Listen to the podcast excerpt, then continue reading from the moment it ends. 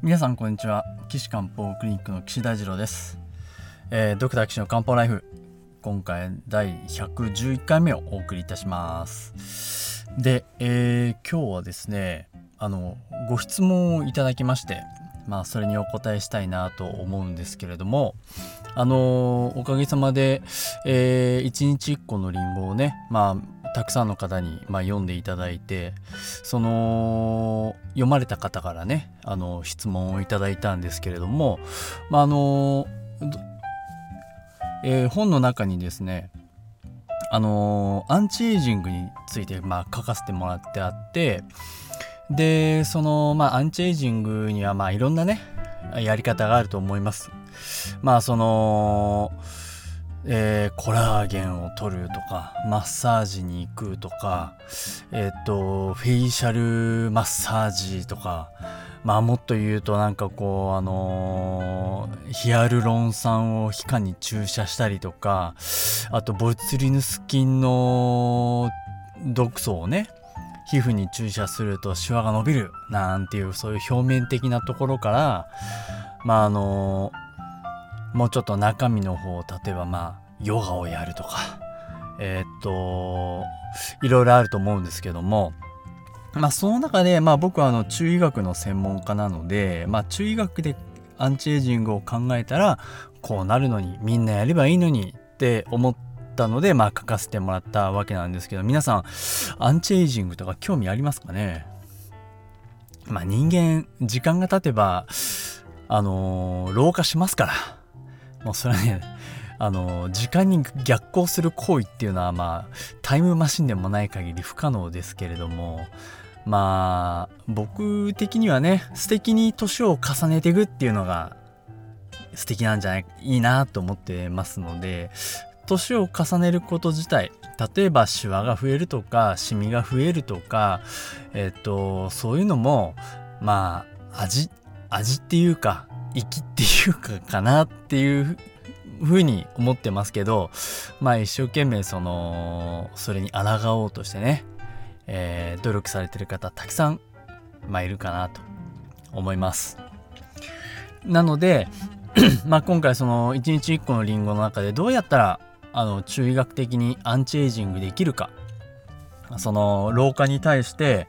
あの対抗できるかっていうことをですねまあ書かせていただいてその中に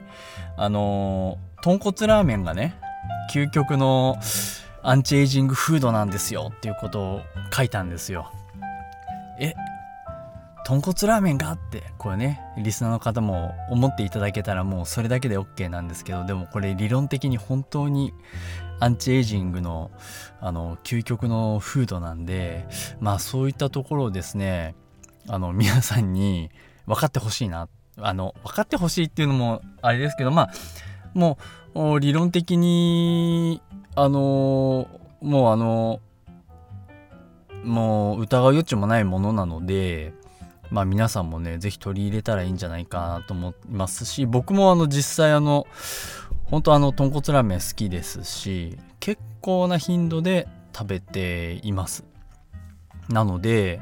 まあ食べまあそればっかりにねこだわるのは絶対良くないしあのそれは注意しなきゃいけないなと思ってますけれどもなんでその豚骨ラーメンが体にいいのかっていうことをですねお話ししますしたいなと思ってるんですけどまあ皆さんパッと見ね豚骨ラーメン体にいいわけないじゃんってやっぱり思うと思うんですよね。まああのいわゆるそのまあ、えー脂肪分脂質が多いからまあみんな食べない方がいいっていうことになってるみたいですけど、まあ脂肪分もね、ちゃんとコントロールしてやれば、まあいいわけなんで、まあやっぱりそのアンチエイジングの基本は適切な運動とあの節制した食事っていうのが、まあ一番まあベースにはありますよね。僕もあのさっきちょっとあの走ってきまして結構の山道結構きつい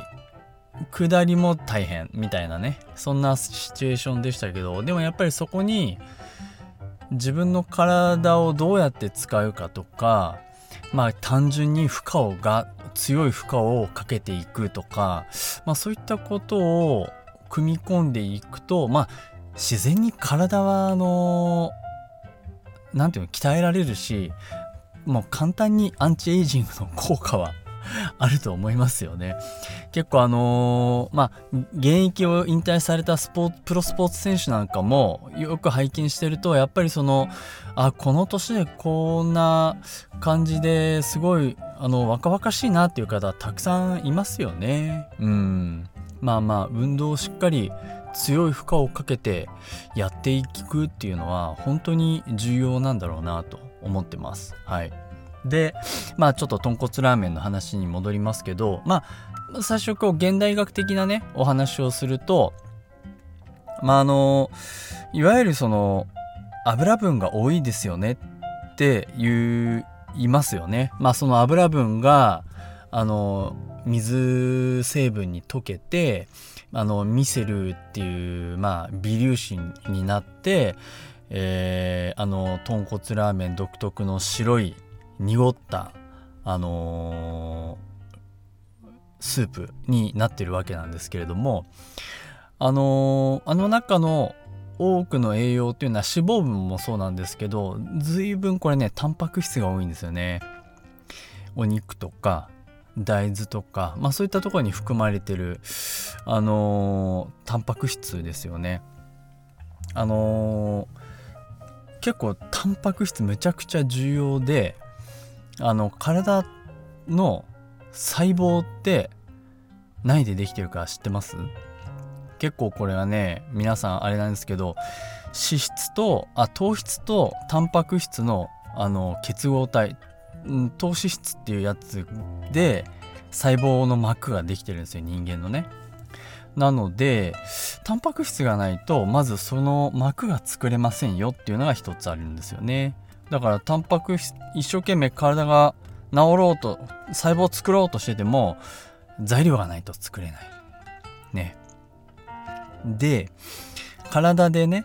あのー、こう喋ったり心臓を動かしたり脳で物を考えたりっていうこういう化学反応が起こるにあたってエネルギーが必要なんですけどエネルギーはねいわゆるアデノシン三リン酸って ATP っていうものになりますけどこれを作るわけなんですよ。作るんですけどどうやって作るかっていうと化学反応で作るんですよね。化学反応。何かと何かが化学反応まああのー、起こしてまあ電子のやり取りなんですけどね。あの細かく言うと。それで ATP を作ってでそれを必要なところに持ってってあのー、まあ簡単に言うと燃やす。うん、エネルギーを発生させる。そういうことで、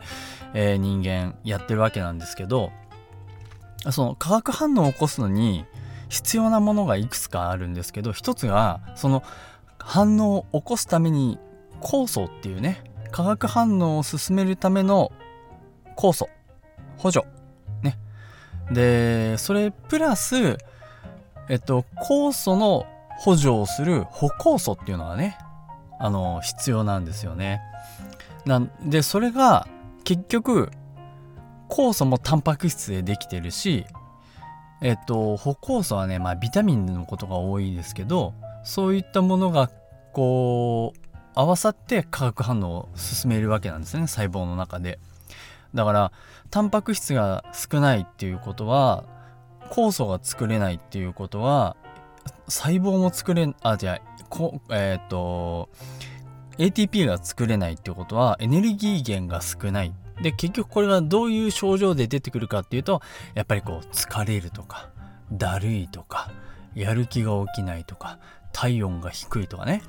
今回あのコロナの件で皆さんねあの嫌顔でもあの体温を測ってらっしゃると思うんですけどもやっぱりその体温を測ってみるとまあ37度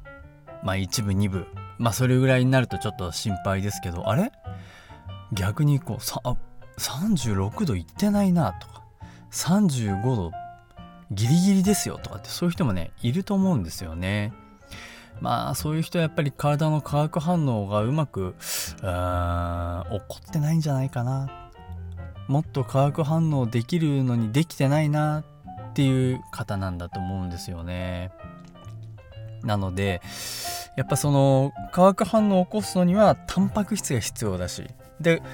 あの皆さん脂肪脂肪ってね豚骨ラーメン脂肪って言いますけど確かに脂肪はあります。ただその脂肪の中に溶けてるビタミンもあるんですよね。DAKE DAKE ね。ビタミン D ビタミン A ビタミン K ビタミン E これねどれも結構重要なビタミンでいろんな化学反応の歩行素になってるんですよ。ええ、なので結構ね豚骨ラーメンよく脂肪脂肪太る太るなんて言ってますけどいや太るのはね運動不足ですよ。僕なんかもう週3ぐらいで豚骨ラーメン食べてますけどあのー、あんねあまあちょっとこのポッドキャストだと体型お見せすることはできませんけどまあ結構昔のあの、服とか全,、あの、全然着れますね。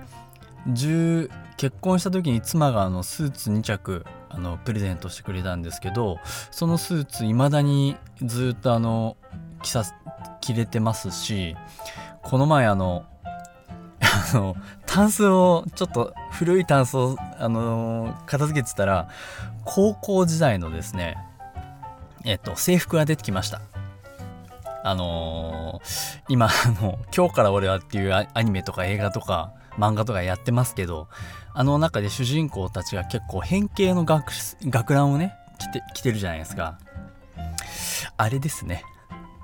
懐かしい。あの太ももんとか太くなってたりとかね。学ランもあのおへそぐらいまでしかないとかね、まあ、そういうのがこう出てきた思わず着た着てみたんですけど着れましたからね。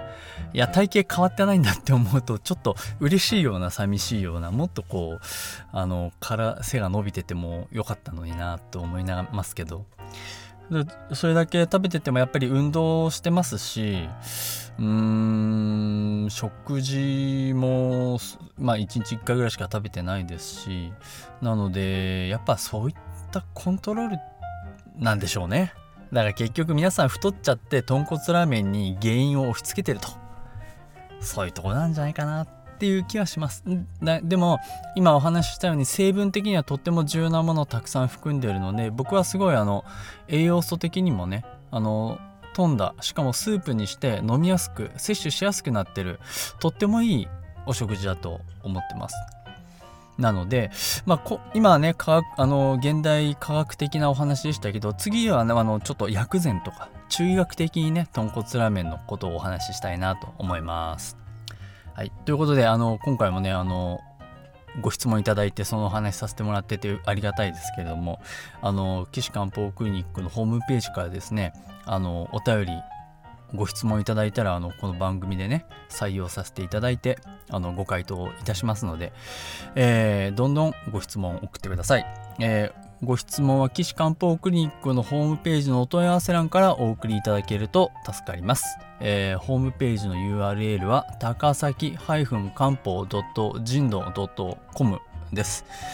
takasaki-kanpo.jimdo.com です。そのお問い合わせのところからあご質問ください。よろしくお願いします。ということで、えー、次回は、えー、まあ、薬膳ってどういうふうに考えてやってるんですかっていうお話をしたいと思いますので、ぜひ皆さんお聞きください。それでは皆さんさようなら。